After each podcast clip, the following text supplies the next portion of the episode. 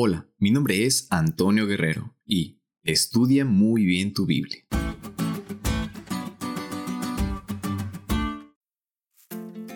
¿Qué tal amigos? Qué gusto nuevamente volver a pasar un sábado agradable y lleno de satisfacción. ¿Qué hicieron hoy? ¿Obra misionera? ¿Clubes?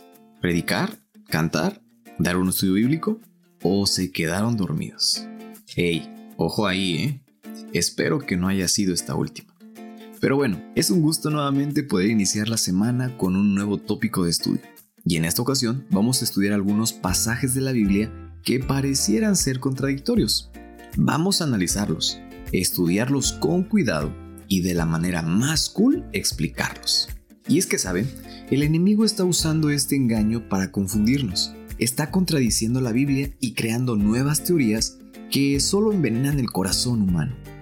Es por eso que, como dice el apóstol Pedro, debemos de estar siempre preparados para presentar defensa con mansedumbre y reverencia ante todo el que nos demande razón de la esperanza que hay en nosotros.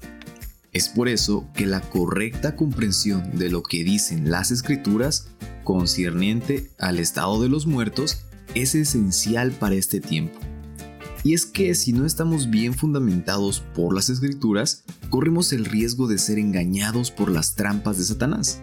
Debemos aferrarnos a nuestras Biblias, que es exactamente lo que nos dice el Evangelio de Juan capítulo 5 versículo 39. Escudriñad las escrituras, porque a vosotros os parece que en ellas tenéis la vida eterna, y ellas son las que dan testimonio de mí.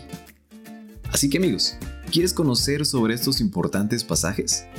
Entonces no te pierdas ningún podcast de esta semana, que van a estar buenísimos.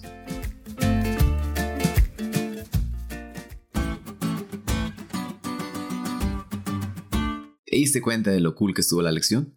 No te olvides de estudiarle y compartir este podcast con todos tus amigos. Es todo por hoy, pero mañana tendremos otra oportunidad de estudiar juntos.